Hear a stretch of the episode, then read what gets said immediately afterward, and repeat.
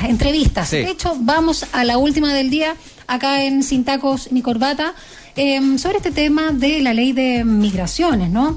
Fuertes críticas tuvo el gobierno respecto a la tramitación del proyecto de migración y extranjería que lleva más de siete años en el Congreso y que tiene discusión inmediata desde el 29 de abril pasado. tan inmediata para la fecha en que estamos.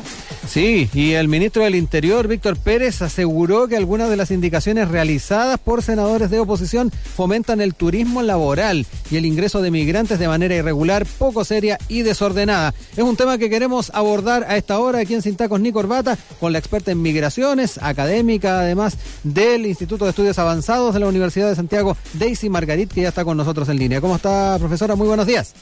Hola, muy buenos días. Muchas gracias por la invitación a poder conversar estos temas que nos preocupan realmente a todos como sociedad. Exacto, es muy interesante el poder abordarlos y también darle eh, elementos ¿ah? de juicio a la audiencia para comprender un poco más estos procesos. Lo primero, profesora, eh, ¿por qué cree que ha habido tanta dilación en actualizar la política migratoria en nuestro país? Ya lo decía Daniela, lleva años eh, descansando este proyecto, se le puso urgencia, pero además, aparte de eso, es poco lo que se ha avanzado.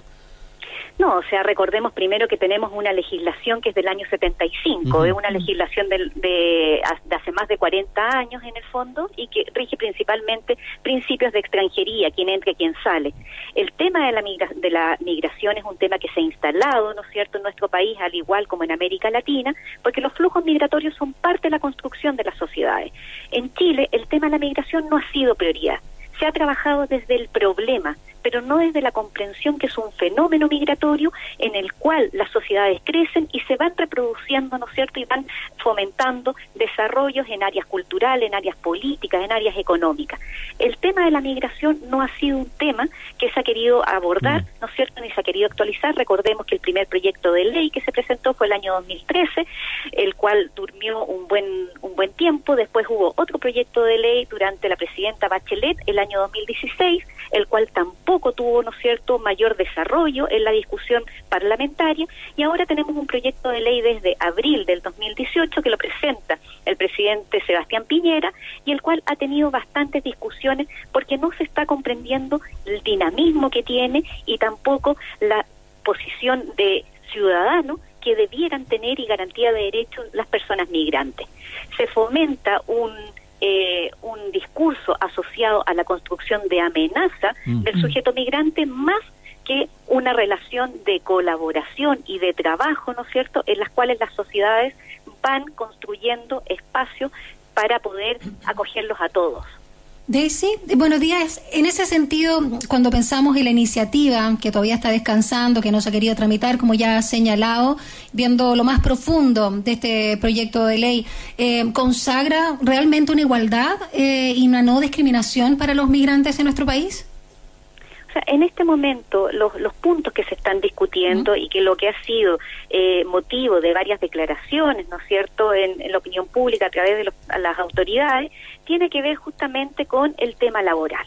Y en el tema laboral no se están consagrando igualdades, porque lo que se aprobó la semana pasada es una posibilidad de cambio de categoría migratoria, ¿no es cierto?, para las personas que declaren que van a ingresar al país para buscar trabajo no se está en el fondo favoreciendo ni, ni tampoco a un grupo, simplemente se está sincerando que las personas que vengan a buscar trabajo tengan la oportunidad de poder, ¿no es cierto?, eh, visualizar en qué áreas se pueden desarrollar para poder encontrar trabajo.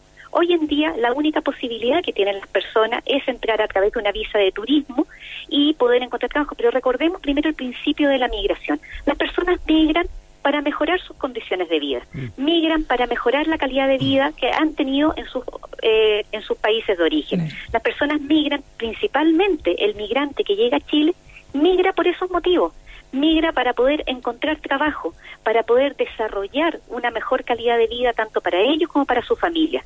Entonces, no entender ese principio básico de la migración es, es que no estamos entendiendo absolutamente nada las personas no es que quieran mentir al ingresar al país con una visa de turismo y después cambiar su categoría migratoria, sino más bien el principio de la migración, la movilidad de los flujos, responde a una búsqueda de mejores condiciones de vida que se logra a través de un espacio laboral, un espacio eh, barrial, un espacio, ¿no es cierto?, de seguridad en varios ámbitos de la vida.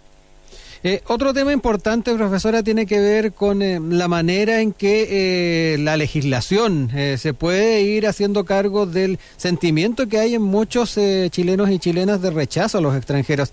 es importante ver si es que efectivamente este proyecto se hace cargo de aquello y si no es tal vez la materia propiamente tal un proyecto de ley para cambiar esa, esa, esa apreciación, por dónde deberíamos trabajar eso recordemos primero que estamos en una situación de bastante crisis mm. eh, en términos sociales por la misma pandemia. Y se lo tomamos como una eh, como un ejemplo. Las medidas que se han implementado, ¿no es cierto?, para mm. procurar protección social y laboral para, eh, en general, en los países, han tenido un enfoque preponderantemente nacionalista. Mm. Y en ese sentido, claramente, se van construyendo imágenes de un otro que es una amenaza. En Chile, el ingreso de emergencia se puede acceder a través del registro social de hogares.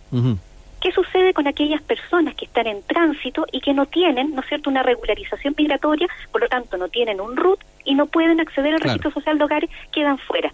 Ese tipo de medidas van construyendo mm. una imagen de a quienes le corresponde y a quienes no les corresponde y a quien no le corresponde desde la posición de nacionalista de quien es chileno y a quien no, sin comprender de que hay derechos que son inalienables a los seres humanos y que tienen que ver también con reconocer que el otro también ha construido sociedad, está presente en nuestra, en, nuestra vida cotidiana y que también tiene hijos y que esos hijos, muchos de ellos, han nacido en Chile y son mm. niños chilenos mm. y no estamos reconociendo los derechos de ellos tampoco. Pero pucha que cuesta cambiar eh, además ese switch, eh, como dice Daniela. El haber tenido este tipo de legislación durante tantos años, obviamente en muchas personas va moldeando la apreciación que tiene de, la migración y la llegada eh, de, extranjeros a, nuestro país. De ahí que se tenga que hacer un, trabajo a dos bandas entonces.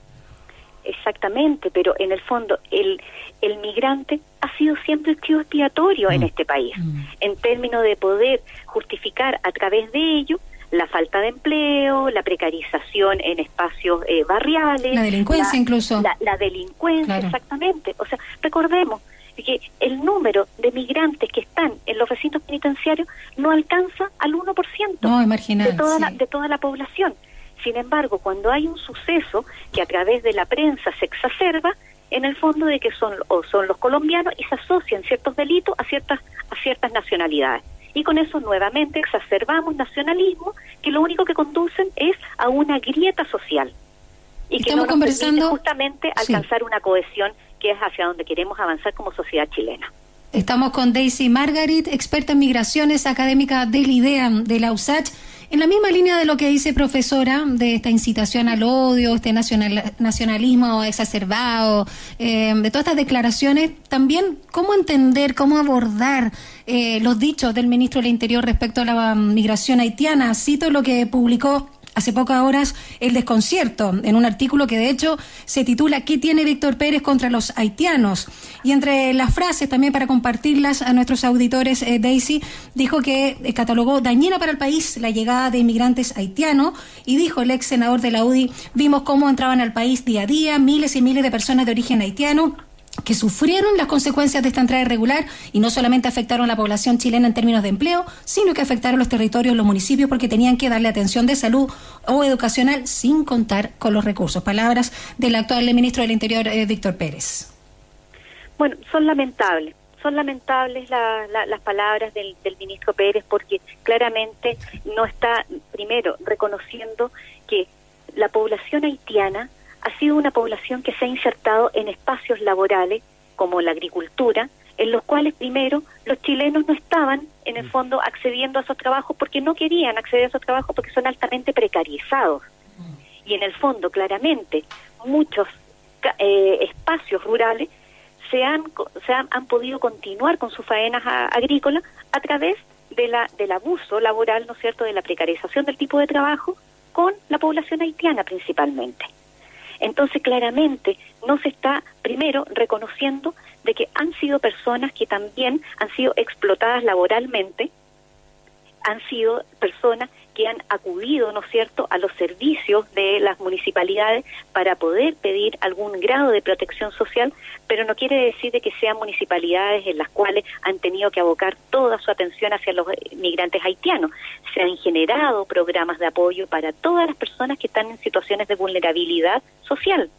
Entonces, claramente es lamentable porque genera genera esta distancia social que no nos hace nada de bien genera, ¿no es cierto?, una imagen de un otro que no queremos aceptar y que ya harto nos ha costado, ¿no es cierto?, con, los, con lo que hemos visto en, en los últimos sucesos en la Araucanía. Cuando tenemos una sociedad que distancia y que le teme a un otro diferente, no estamos construyendo cohesión social, estamos construyendo cada vez más desigualdad social. Y que ya el 18 de octubre quedó absolutamente claro cual este país no puede seguir avanzando en esa línea. Eh, profesora, ya para ir cerrando y ya que estamos entrando también en los temas vinculados al empleo, eh, hablemos un poco de la forma en que se está regulando en este proyecto la situación del empleo y en particular es a veces que mm, cómo analiza los eh, planteamientos hechos desde la moneda que hablan de turismo laboral a la hora de, hablar de esta, de esta legislación y que lo estaría fomentando en parte de las indicaciones presentadas por parlamentarios de oposición. A ver, eh, se habla de, muy mal hablado de, la conceptualización de turismo laboral. no lo eh, más afortunado. exactamente, porque nos estamos centrando eh, en, la categoría de, eh, la categoría jurídica, ¿no es cierto?, de, del migrante en cuanto a su a su categoría migratoria, porque se señala de que la persona va a entrar a poder buscar una posibilidad de empleo, pero recordemos que lo que se aprobó la semana pasada, que es el artículo 56, es un cambio en la categoría migratoria para quienes declaren primero que van a ingresar al país para buscar trabajo, que de acuerdo a lo que ya estábamos señalando, la migración tiene ese objetivo. Y en ese mismo sentido, lo que se va a, a, legislar es que aquellas personas que tengan un contrato de trabajo, no una oferta, un contrato, van a poder, en el fondo, cambiar su categoría migratoria. Se rechazó el artículo 57, que era el cambio de categoría, pero como principio en términos que las personas pudieran en el fondo permanecer en el país, poder eh, sea capacitarse, poder conocer cuáles son los espacios en los cuales pudieran desarrollar un, trabajo y poder cambiar su categoría migratoria. Más bien, el artículo 56 lo que indica es que las personas una vez que tengan un contrato de trabajo puedan cambiar su categoría migratoria. Y eso hace una diferencia, porque lo que se está eh, abordando no es el cambio de categoría como principio, sino más bien es el cambio de categoría en términos jurídicos para poder en el fondo eh, asegurar que la persona solo, solo, si tiene trabajo, va a poder permanecer en el país. Con lo cual estamos en un error porque claramente a los mismos chilenos nos cuesta muchas veces poder encontrar trabajo. Nos cambiamos de trabajo. No siempre lo primero de que nos ofrecen son las condiciones en las cuales uno quiere permanecer para poder desarrollarse profesionalmente. Recordemos también que la población migrante que llega a este país tiene muy buena calificación, ya sea técnico o profesional por lo cual muchas veces los primeros trabajos a los que se accede por una categoría precarizada en la cual están en, su situación migratoria no son los trabajos acordes a su especialización, a sus competencias. Queremos agradecer a la profesora académica también de la idea USACH, Daisy Margarit, experta en migraciones, por este contacto telefónico, por este análisis eh, también sobre lo que está mm, sucediendo con el proyecto migratorio acá en nuestro país, de proyecto de migración y extranjería. Que te vaya muy bien, Daisy, que tengas un lindo día miércoles. Muchas gracias a ustedes. Que esté muy bien, chao. Chao. Nos vemos. Ahí teníamos entonces.